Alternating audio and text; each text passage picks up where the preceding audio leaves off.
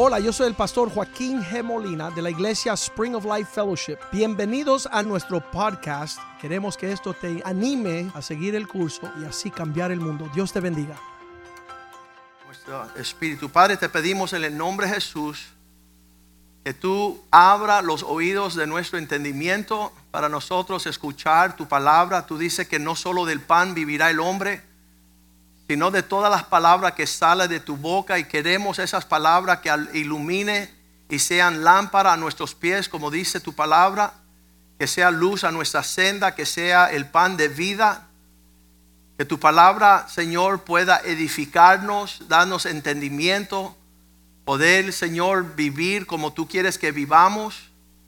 Que nosotros seamos bendecidos y prosperados según la bendición de tu palabra. Tú dices que como nuestra alma prospera, así hemos de prosperar en las cosas naturales, oh Dios.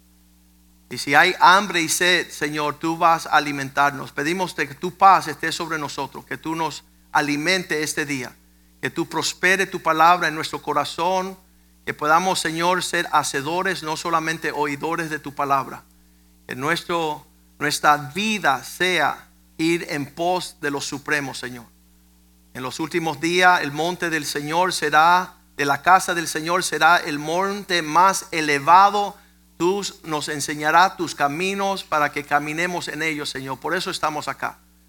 Pedimos, Señor, que tú quite todo lo que viene a matar, robar, destruir. Que ninguna arma forjada contra nosotros prospere. Que tú nos cubra con la sangre de Cristo. Que tú nos ampares bajo tus alas y que tus ángeles encampen alrededor de nosotros, Señor. Bendice tu palabra y prospérala en nuestro corazón para vivir conforme tu voluntad. Te lo pedimos en el nombre de Jesús. Amén y amén y amén.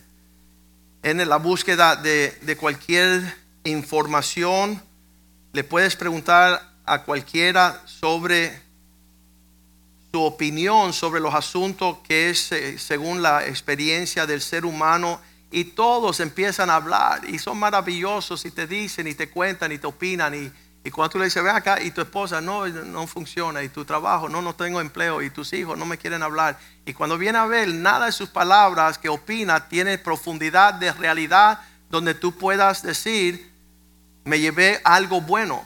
Cuando yo conozco a vecino, eh, ingeniero que estaba en, en nuestra comunidad, yo me mudo a mi casa y me encuentro que un ingeniero vivía ahí a la calle, casada con su esposa Lorna, y empiezo a hablar con el ingeniero, lo saludaba primero los primeros días, después empezamos a hablar y después le dije que yo era cristiano y él decía, bueno, eso es bueno para ti, me alegro que tú necesitabas de eso. Pero pasan 10 años y él me da un librito y el librito se, titulaba Conversación con Dios. Dice, mira Joaquín, a ti te va a gustar este libro porque dice ahí conversación con Dios y tú siempre estás hablando de Dios. Yo no, ni era pastor en ese tiempo. Pero yo empecé a leer el libro y a los días, um, cuando yo lo conocí no era pastor. Ya cuando él me regala el libro, ya yo estaba, el Señor me llamó a pastorear. Y cuando leo el libro Conversación con Dios, un título tan lindo, yo creo que es llamativo a todas las personas, yo empiezo a leer las páginas del libro y era, decía, tú no necesitas a Dios, porque tú eres Dios. Y esto me suena lo que Satanás le dijo a Adán y Eva en el huerto. Tú no necesitas a Dios, sé tu propio Dios. Y decía, y no hay libro donde te acerque a Dios, eso es otra mentira. Y decía, no hay infierno y no hay cielo. Y después decía, y no hay diablo. Y yo decía, wow, esto ya es profundo. Y voy a decir que no es una conversación con Dios, es una conversación con Satanás. Porque él se viste de ángel de luz y empieza a hablar. Y entonces yo llegué a la iglesia, hice una prédica que se llamaba, ya que él decía que su conversación era con Dios, yo dije, no, voy a destaparlo y voy a poner conversación con Satanás. Una prédica de 10 cosas que el diablo te diría si él pudiera hablar contigo. Y son las mismas 10 cosas que están en todas las religiones del mundo. Y entonces tuve una oportunidad de hablar con el autor de ese libro y él se abrió a decir, Molina, Pastor Molina, hay muchas cosas en esta vida y tenemos que buscar otras respuestas. Le digo, no, la respuesta está en la Biblia. Y la única respuesta que Dios nos da es Jesucristo. que no hay otro nombre dado a los hombres en el cual, puedan ser salvos. Y entonces él seguía hablando y hablando y hablando su filosofía. Y yo le decía, mira, yo sé lo que prueba si tú tienes la verdad o no. Y él me dijo, ¿qué? Y le digo, ¿dónde está tu esposa? Y él dice, bueno, yo me tengo que ir, estoy muy apurado. Y se fue. Y él no me había dicho que está en su quinto matrimonio. Porque lo que él tenía no servía ni para la persona que estaba cerca de él. Cuando tú tienes la verdad, tu verdad bendice a tu esposa. Y si tú eres esposa, tu verdad en Cristo bendice a tu esposo. Y entonces cuando le dije esas palabras, él se fue. Yo le regalé una copia de mi prédica, conversación con Satanás. Y le dije, mira, en tu librito, el que hablaba contigo no era Dios, era el Satanás, era Lucifer. Y lo dejé con esa tarea, ¿no? Que él averiguara. Pero en todo eso lo que yo estoy diciendo, que fuera de la palabra de Dios, nosotros no tenemos entendimiento de ningún asunto. Y hay mucha información que están traficando las personas por todos los lados. Todo el mundo tiene una opinión sobre los asuntos que ni siquiera conocen. Y cuando yo llego al Evangelio a los 16 años, confundido completamente en tinieblas, con una filosofía de lo que yo iba a hacer, rebelarme y ser desobediente y no creer en nadie ni andar con nada, porque todo, todo era falso. Y me topo con este versículo aquí en 1 Tesalonicenses 5:23 que dice que el Dios de paz, este Dios de paz, os santifique. Esa palabra cuando yo escuché por primera vez la palabra santificación, ser santo, yo decía, ser santo es vestirse con ropas raras. Un gorro raro, un vestimenta larga, ser santo. Oye, mira, eso es santo, ese es santo. Ella es santo, porque ella, ella viste de una forma santa. Eso no es la santidad. Encontré que la santidad es Dios apartándote para Él mismo. Ser santo es que tú empiezas a dejar unas cosas porque Dios te quiere para Él. Ser santo, pues yo soy santo, dice el Señor. Y entonces dice que el Dios de paz te separa para Él mismo por completo. ¿Qué significa completo? Y ahí empieza a explicarnos la Biblia. Lo que es completo es todo vuestro ser, todo lo que somos y delinea tres cosas, espíritu, alma y cuerpo.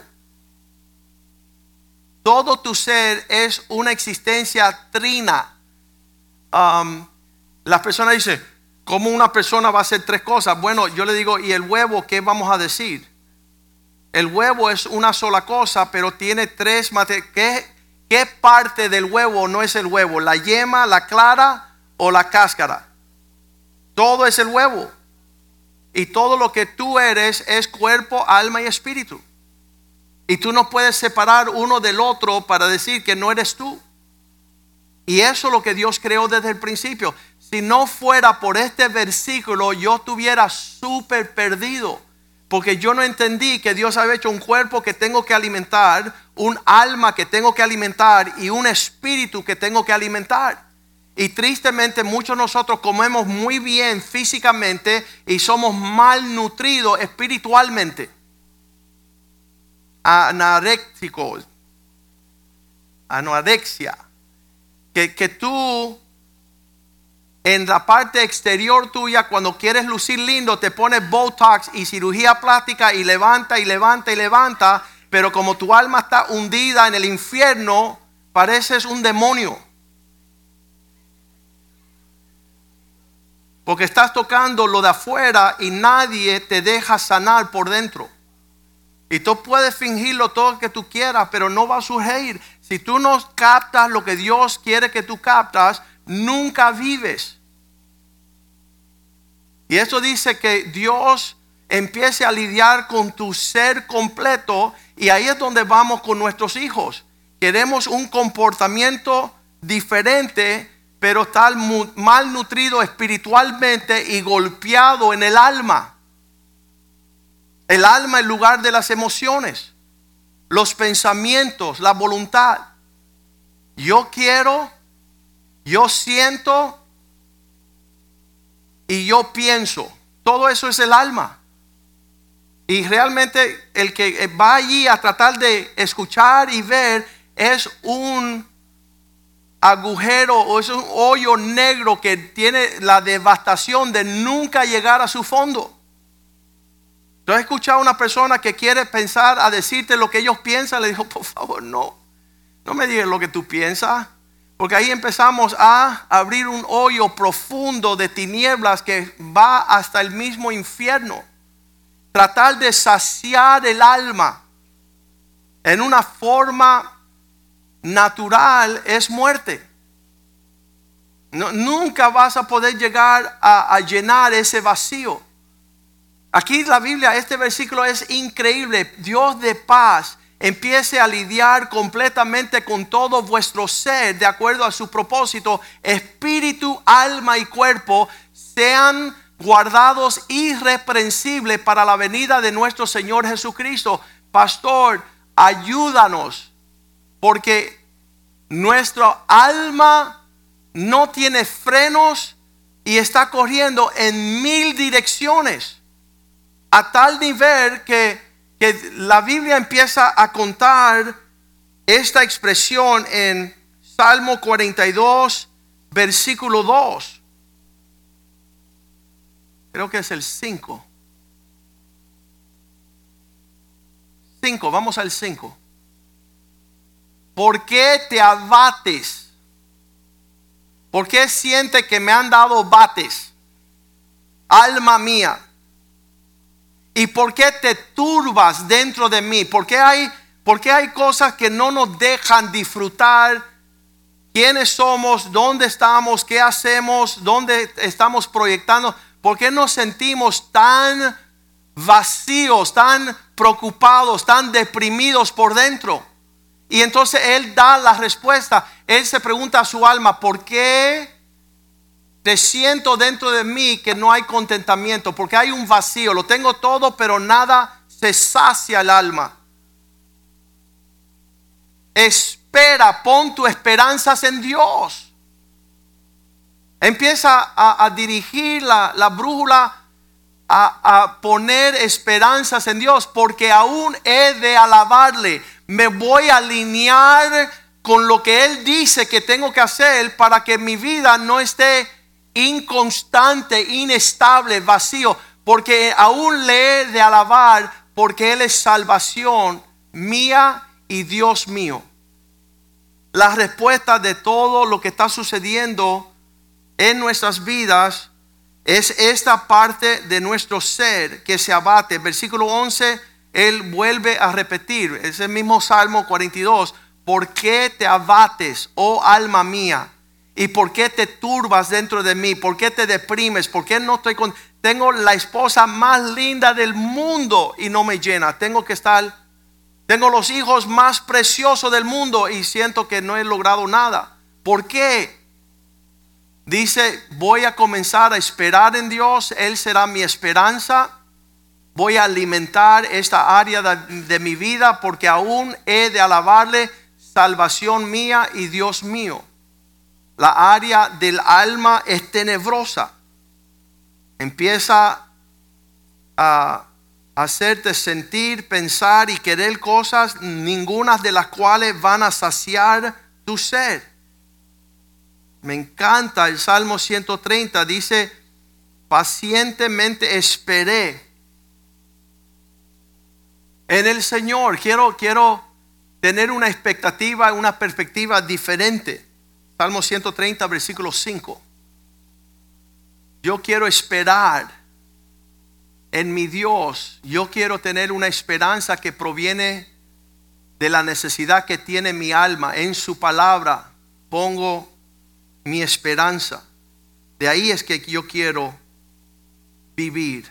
¿Por qué? Porque la Biblia dice que la esperanza sabiendo que Dios va a satisfacer tu alma es una ancla segura para todo lo que viene en esta vida. que te quiere llevar con sus olas, con sus tormentas, con todos los desafíos que tú tienes en la vida. Qué lindo es tener una ancla para el alma. ¿Quién, ¿Quién, va a lidiar con esta área de nuestras vidas? E, es demasiado profunda para que nosotros pensemos que somos hábiles suficientes. Pero cuando tú empiezas a alimentar el espíritu, ya la ancla tiene refrigerio. Esa área del cuerpo. Vamos al Hebreos 6, 19, dice que en esta esperanza servirá como una ancla del alma. Personas que se están llevadas por cada situación, llevadas por circunstancias, llevadas por desafíos, por cosas profundas y difíciles. La, la alma anda en un mar de vientos y tormentas sin poder navegar bien. Pero la Biblia ahí nos dice que hay una ancla del alma que penetra dentro del velo que está atado al mismo trono de Dios. Y es un lugar súper bueno para estar. Es un lugar bien saludable para que tu alma habite, porque si no, te abrumas. Y si las personas entran en ese círculo para escuchar lo que tú sientes, lo que tú piensas y lo que tú deseas, tú vas a hundirle la nave de ellos. En una relación matrimonial es fatal cuando es un alma que no está saciada, un alma que no está tranquila, que está turbada y le dice el esposo, quiero contarte un poquito de lo que yo siento. Oh, oh. De lo que yo pienso. Oh, oh.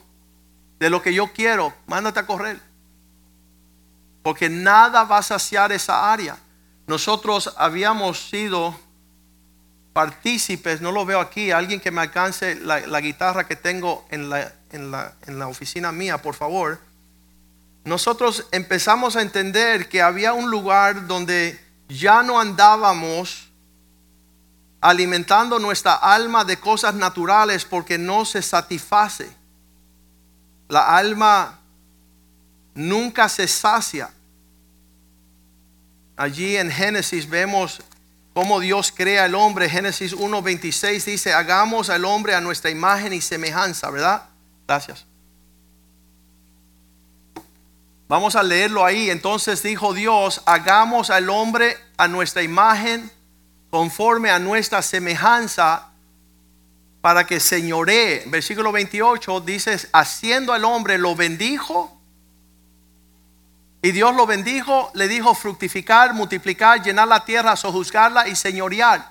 Ya él estaba, ya había formado el hombre y dense en cuenta que el hombre todavía no era físico era espíritu. Y ya estaba bendecido y con los mandamientos de Dios de fructificar y multiplicar. Pero dice ahí Génesis 2.7 que Dios formó al hombre del polvo de la tierra. Quiere decir que ahí Él armó al hombre en lo físico. Al polvo. Con el polvo.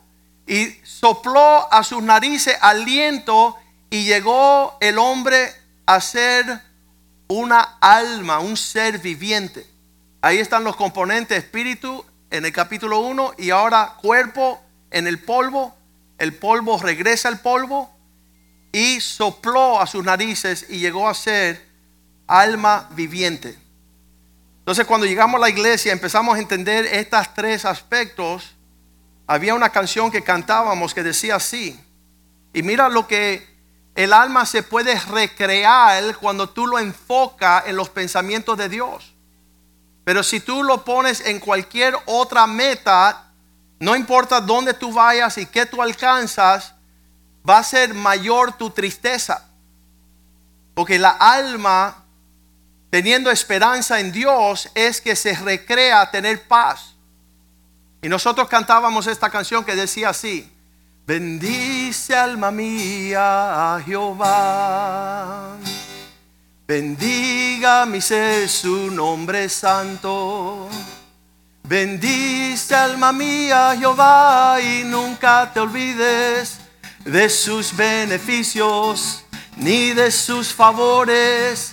Él es quien perdona, mi hermano, tus iniquidades y maldades del hoyo saca tu vida, te corona de favores, sacia de bien tu alma, Jehová te hace justicia para que rejuvenezcas como el águila y bendice alma mía Jehová.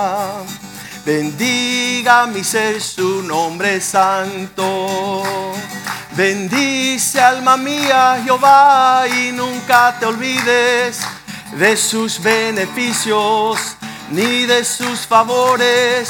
Él es quien perdona, mi hermano, tus iniquidades y maldades del hoyo saca tu vida, te corona de favores, sacia de bien tu alma, Jehová te hace justicia para que rejuvenezcas como el águila. Y eso no tiene nada que ver con Botox. El rejuvenecer no tiene nada que ver sobre estirar los pechos, levantar, cortar y levantar, sino que tu alma se recrea en el Dios de su salvación. No en las cosas que este mundo ofrece que no tienen capacidad de saciar el alma. Ahí dice el Cristo en Juan 3:16 aquello nacido de la carne es carne, aquello nacido del espíritu es espíritu. No puedes tratar de llevar lo natural a la profunda necesidad del alma que está sin su Señor súper triste. Yo diré más, Santiago 2.26, que el cuerpo sin el espíritu anda en mortandad. Cuando el espíritu ya no tiene alimento, ya no tiene vivencia, está muerto el cuerpo. Así también la fe sin obras es muerta. Dios quiere que tú alimentes el espíritu, que tú entiendas la necesidad del espíritu y que podamos discernir cuando el alma está tirando su pity party. ¿Entiendes lo que es eso? Que se siente que es la víctima cuando en Cristo es victoriosa. Hay cosas que uno puede hacer para empezar a alimentar estas tres áreas en una forma que nos da vida. Juan 6, 63, Cristo dijo, es el Espíritu. 6, 63. El Espíritu es aquel que da vida. La carne para nada aprovecha. La palabra que yo os ha hablado son espíritu y son vida. Capaz de levantar en sí todos aquellos que están tristes. Él da la invitación en Mateo capítulo 11. Dice, venir a mí todos los que están trabajados y cargados. Versículo 28, Mateo 11, 28 que yo les daré descanso. Yo os haré descansar. Están trabajados y cargados, están abrumados porque no le están dando alimento necesario. Vengan a Jesús, todos los que están abatidos, trabajados, cargados. Versículo 29, allí hallarán descanso. Llevar mi yugo entren por el aro sobre vosotros, aprended de mí, soy manso y humilde. Allí en esa mansedumbre y esa humildad hallaréis descanso para vuestras almas. ¿Por qué? Porque estamos abrumados, sobrellevados, estamos cargando con cosas que no son buenas, cargar, aumentar. Necesitamos de alguna forma, allí dice Primera de Pedro 2.26, 2.25, que igual que las ovejas andan esparcidas, porque vosotros erais como eran como ovejas descarriadas, igual que una oveja sale en un rumbo sin dirección, el alma que no es pastoreada cae en los mismos problemas que la oveja descarriada. Pero ahora habéis vuelto al pastor y obispo de vuestras almas. Dios quiere ser el pastor y el obispo de qué? De tu alma.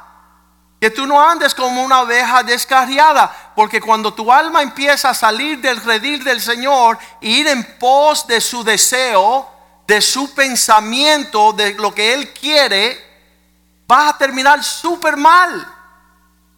No vas a terminar en aguas de reposo y en pastos verdes. Eso es poderoso cuando tú permites que Cristo empiece a pastorear tu alma ahí el Salmo 23 se hace una realidad. Dice que allí nada me faltará. Estoy satisfecho, estoy contento. Mi expectativa viene del Señor. Él, es perfecto, Él por su provisión es basta. Yo no quiero ir en el rumbo de una alma descarriada como oveja descarriada buscando en todo lugar saciar mi alma. Pero allí con mi pastor, pastor y obispo que guarda mi alma, nada me faltará. Versículo 2, en lugares de delicados pastos me hará descansar, junto a aguas de reposo me pastoreará. Todo eso tiene que ver con esa área de la vida. Quizás tú no no lamentas lo físico, pero por dentro lo tienes todo por fuera y nada por dentro. Nada te está saciando tu sed. El Salmo 42, versículo 1 dice que como sacia por las aguas, como brama por las aguas, el siervo así clama por ti, oh Dios, el alma mía. ¿Dónde, ¿Dónde voy a traer el refrigerio a mi alma? ¿Dónde voy a alimentar mi alma? Tengo que entender que parte de mi persona necesita este versículo que tengo acá también, que es bien poderoso, comienza a decirnos que nosotros una vez no teníamos ese lugar de refugio, primera de Pedro 2.10. Había una vez que no éramos pueblo. Vosotros en otro tiempo no eran pueblo, pero ahora que sois pueblo de Dios, que en otro tiempo no habías alcanzado misericordia, pero ahora ahí está brotando y hemos alcanzado misericordia. Dios está haciendo una obra perfecta. Versículo 11, ¿sabes por qué no éramos pueblo de Él? Porque Él no apacentaba los deseos Dice, amados, yo os ruego que como extranjeros y peregrinos, que abstengáis de los deseos carnales que batallan contra el alma. ¿Qué son estas cosas que están atacando tu alma? Yo procuro no caer en ese lugar donde los deseos carnales me están dirigiendo mi vida. Otra vez, lo que yo pienso, lo que yo creo, lo que yo quiero, lo que yo siento, Todas las canciones a vida y por haber están formadas del el alma expresando su necesidad. En el 1970 salió una canción americana que le dio vuelta al mundo que decía feelings, oh feelings, oh my life of feelings y todo era sentimiento. Y ahí tú te emborrachabas y te querías morir también. Qué horrible. Porque estás desangrando, te quiere cortar las venas con todos esos pensamientos que salen. Le, digo, el 99% de todas las canciones es esa persona interpretando sus sentimientos. Y es el alma prendido sin freno y sin vacunar. Y uno está eh, alimentándose de esos sentimientos y nada puede llegar a saciar la tristeza profunda. Por eso los americanos le dicen, ¿quién quiere cantar conmigo the blues? ¿Y qué son los blues? Es desprender todo el alma para que diga todas sus malcriadeces. Y realmente es un lugar de mortandad. Lo explica la Biblia de esa forma. Gálatas 5:24 dice aquellos que pertenecen a Cristo han crucificado la carne con todas sus pasiones y apetitos. Los que son de Cristo, como nosotros, hemos crucificado la carne para no seguir sus deseos y pasiones. Pero ustedes no quieren, no, por favor, no quiero. No quiero ir en pos de lo que el alma pide porque allí habrá confusión y caos. No ando en ese sentimiento, no no apetizo los deseos del alma. Quiero que mi alma se alinee con mi espíritu, ahí hay vida. Ahí voy a lograr lo que Dios tiene para nosotros. Cuando estamos viendo la portada de cómo le tiramos una fotografía al alma, nos cuenta Santiago 1.23 que igual que un hombre se acerca al baño para verse en el espejo, y ese es el desafío que tiene el hombre, sabes que ningún hombre se ha mirado su propio, rostro con sus propios ojos. Todos los hombres que quieren ver su rostro tienen que ver el reflejo en un espejo. Y si tú no te ves en el espejo, tú no puedes decir, yo me siento que luzco bien. No, tú te tienes que mirar en el espejo y después eso dicta si te ves bien o no. Y de la misma forma Santiago trata de explicar que hasta que tú no veas lo que la Biblia dice de ti, tú no sabes cómo tú luces. Porque si alguno es oidor de la palabra, pero no hacedor de ella, este es semejante a un hombre que considera en un espejo su rostro natural. Versículo 24, cuando él se aleja porque él se considera a sí mismo y se ve, se va y luego olvida cómo era. Versículo 25. Mas el que mira atentamente en la ley perfecta de la palabra de Dios, la ley de la libertad, y persevera en ella, no siendo oidor olvidadizo, sino hacedor de la obra, este será bienaventurado en lo que hace.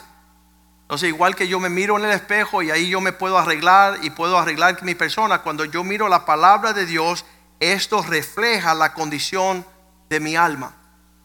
Puedo verme ahí, arreglar y poner las cosas en orden. Pero si no tengo la palabra de Dios, no puedo vivir según lo que yo siento. Tengo que vivir según lo que Dios manda en su palabra para disfrutar lo que Él ha creado.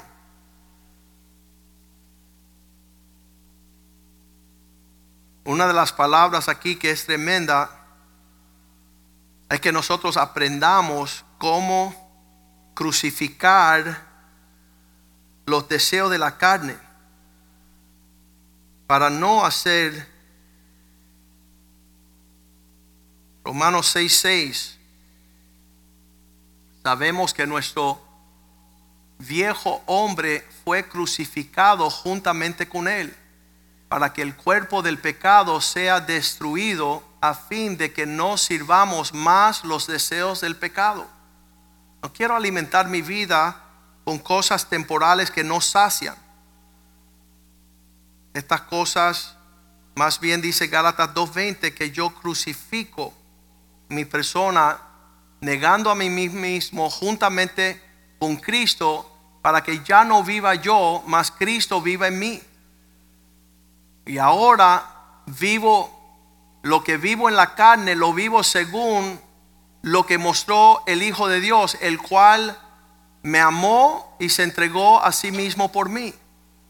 Ya no quiero, sabemos cuál es el fin de vivir una vida desenfrenada en los deseos de esta carne. Dice que no tiene fin la destrucción. Romanos 8:13 dice, si vivimos de esa forma, moriremos si vivimos conforme a los deseos carnales, terminamos muertos. Mas si vivimos poniendo los deseos del Espíritu, así hacemos morir las obras de la carne para que nosotros disfrutemos la vida. Y es en este, en este play que, que nosotros estamos criando nuestros hijos para que puedan distinguir entre el cuerpo físico que nosotros nos preocupamos, "Ay, mi amor, por favor, come, mira, haz ejercicio, mira, duerme para que descanse, pero no estamos atentos de las cosas espirituales. No estamos alimentados, no estamos viendo crecer. Ah, tenemos unas amistades que tienen una familia, tienen un hijo con el síndrome Down y ellos llegaron a la iglesia, Ner- Neri y su esposo, John Piscola, y le nació un hijo con el, el Down syndrome. Y ellos decidieron, eran, eran gente brillante de Nueva York, eran, él era principal de los high schools de Nueva York, ella era maestra. Ellos los dos decidieron, mira, no nos vamos a preocupar de lo, el, el problema físico de nuestro hijo, vamos a alimentar su espíritu. Empezaron a orar por él y hablarle palabras de fe, de esperanza, de amor, de perdón, de amor, de abrazo. Empezaron a alimentar a ese muchacho. Ese muchacho llegó a ser un predicador internacional. Nosotros lo invitamos aquí hace 15 años para que fuese más, hace 20 años, para que fuera un ministro honorario de nuestra iglesia. Y lo traje a los jóvenes y le dije, mira, ustedes, él, él luce que tiene problemas, pero ustedes tienen los problemas. Porque él está sano espiritualmente y ustedes están torcidos. Por afuera lucen bien. Pero él tiene más pistas que ustedes, más, él es más listo, él tiene más vida, él tiene más sabiduría, él tiene más gracia, él tiene más contentamiento, él tiene un comportamiento saludable y ustedes están de madre. Le dije a los jóvenes. ¿Y por qué? Porque decidieron la mamá y el papá nutrir su espíritu, se ganaba almas. Él iba a predicar como evangelista y predicaba y se ganaba alma. Se, se acercaba a la gente dice, mira, quiero compartir contigo mi fe en Cristo. Y oraba con las personas y confesaban a Cristo y llegaban las almas por miles. Él venía a la iglesia todos los fines de semana. El domingo me decía, ayer gané 100 almas, pastor. En South Beach. Y nuestros jóvenes no, no saben ni ganar ni un alma no están nutridos en su espíritu, no hemos levantado esa área de su vida. Yo, yo les pido a los padres de esta casa que se concentren en alimentar el espíritu de vuestros hijos y no darle todo lo que el alma desea, porque eso lo único que sirve es entristecerlo más. Los deseos del alma son horrendos, nunca se satisfacen. Aquellos, mira lo que dice en Romanos 8:13, que si vivimos conforme al deseo de los, de- del alma, moriremos.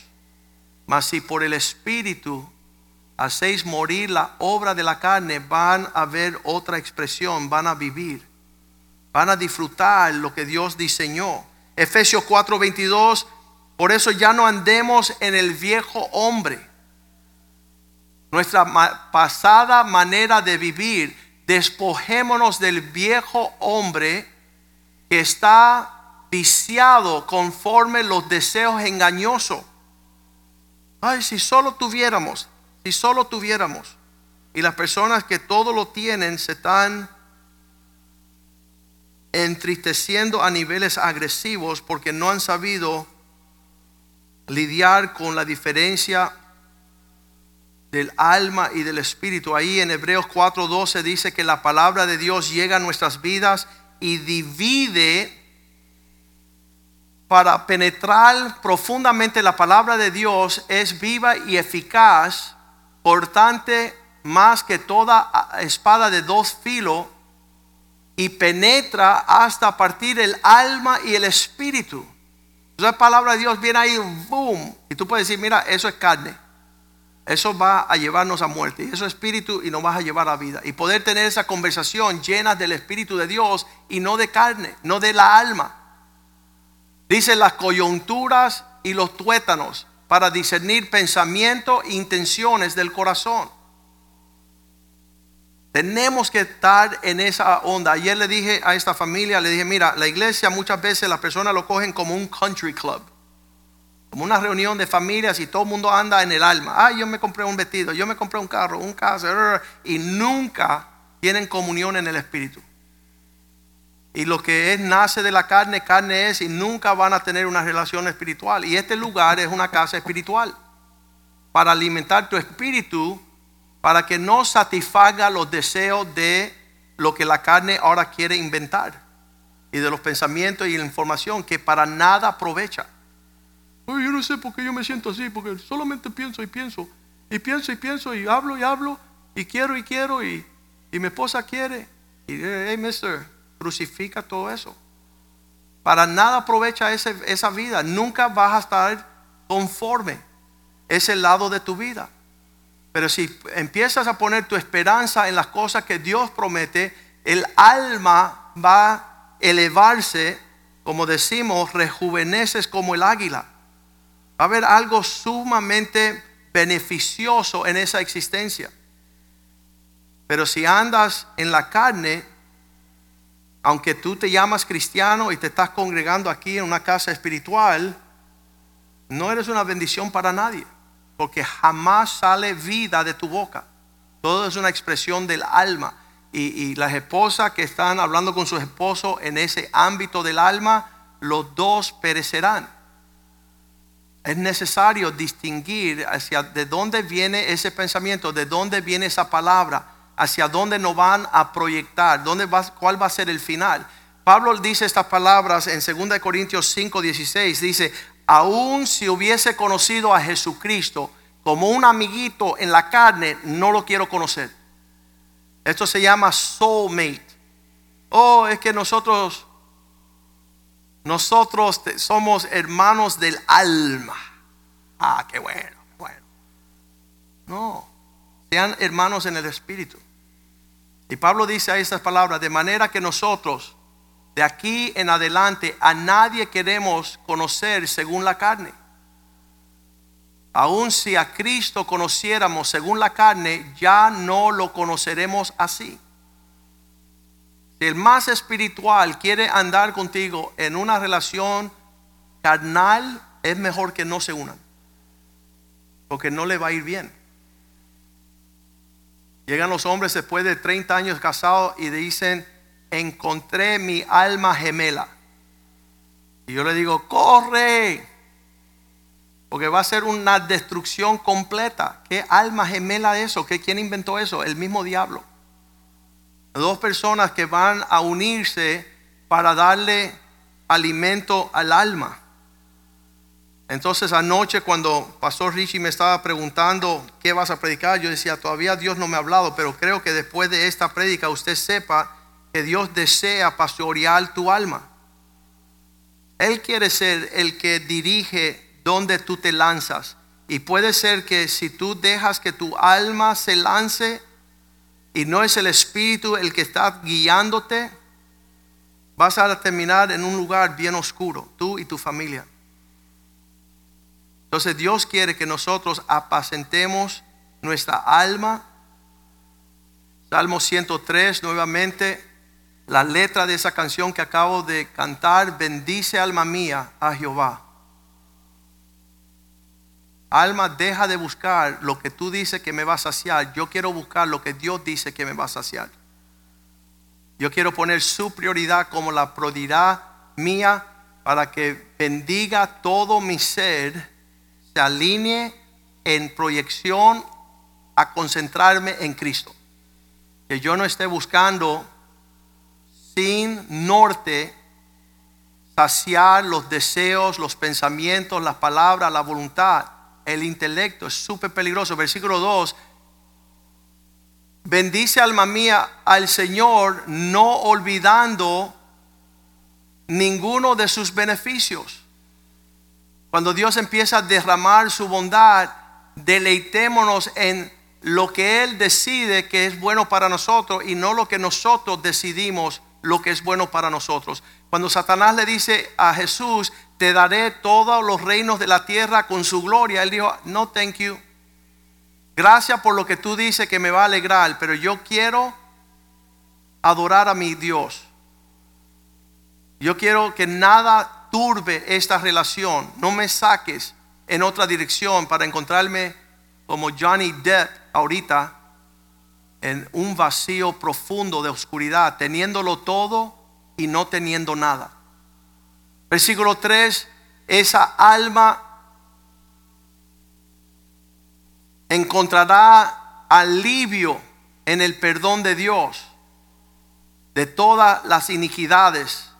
Él sanará nuestras dolencias.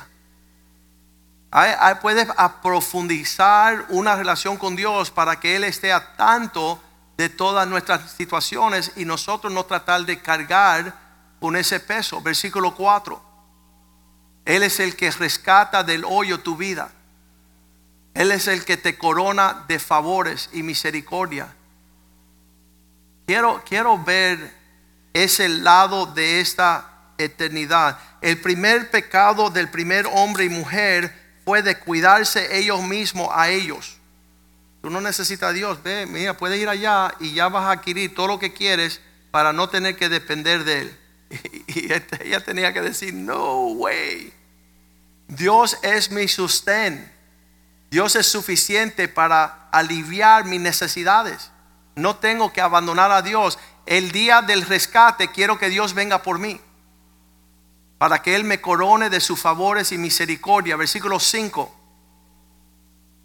Él es que, el que sacia de bien tu boca, de modo que tú rejuvenezcas como el águila. Eso es lindo, eso es precioso. Hacia eso van a correr las naciones cuando ya se den cuenta que solo Él es la fuente de vida eterna. Solo Él es la provisión perfecta. Pongámonos de pies hoy y tomemos una decisión. ¿Quién va a pastorear tu alma? Esa canción que cantábamos, Jehová me pastoreará. En lugares de delicados pastos, Él pastoreará mi alma.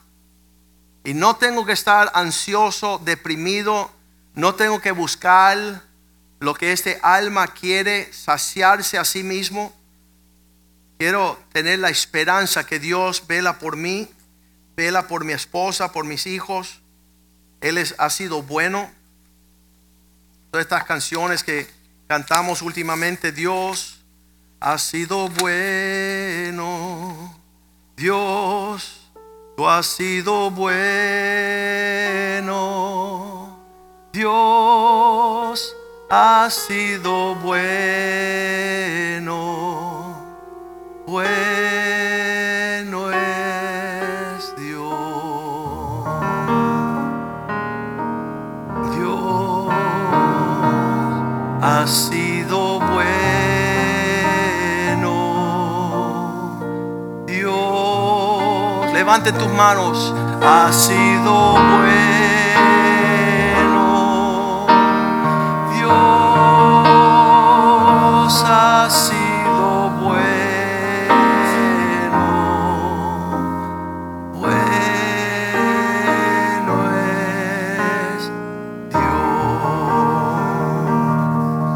Paz que sobrepasa todo entendimiento es un lugar bueno donde tú puedes estar. No te aparte de Él. En su presencia hay plenitud de gozo. Él sacia nuestra alma. Y Padre, yo te pido en el nombre de Jesús que tal y cual nosotros nos preocupamos sobre el alimento físico, que no falta el día de un buen baño, jabón, alimento, sostén, abrigo, que tú también, Señor, nos ayude a apacentar nuestra alma. Que no seamos llevados en una dirección donde perdamos la salvación por causa de una alma inquieta, por una preocupación, ansiedad, una depresión, que deja de poner la esperanza en ti. Tú eres nuestra esperanza. Tú eres nuestra roca firme. En ti podemos anclar el alma, saciar y estar quietos, oh Dios, sabiendo que tu salvación es grande, tu misericordia es eterna, tu provisión es maravillosa y que ese sea la fuente de nuestra conexión contigo. Pedimos que tú bendigas los matrimonios, los hombres, las mujeres, los hijos, los jóvenes, oh Dios. Igual que predicó Nick anoche, que no somos víctimas, oh Dios. No tenemos que andar por ahí ansiosos y preocupados porque tú nos hiciste más que vencedores. En ti tenemos toda nuestra victoria, todo nuestro triunfo, toda nuestra gloria. Que no nos apartemos, oh Dios, de ese lugar precioso, de ese abrazo con el Dios eterno. Damos gracias por esta palabra y que sea una luz, una fuente de verdad para hacernos libres de las ataduras, oh Dios. Glorifícate en cada familia, oh Dios. Desprende tus promesas, oh Dios, sobre cada familia. Que pueda sobreabundar todas las cosas para deleitarnos en ti y servirte con excelencia. Te lo pedimos en el nombre de Jesús y el pueblo de Dios dice, amén, amén y amén. Salúdense unos a otros en el amor del Señor.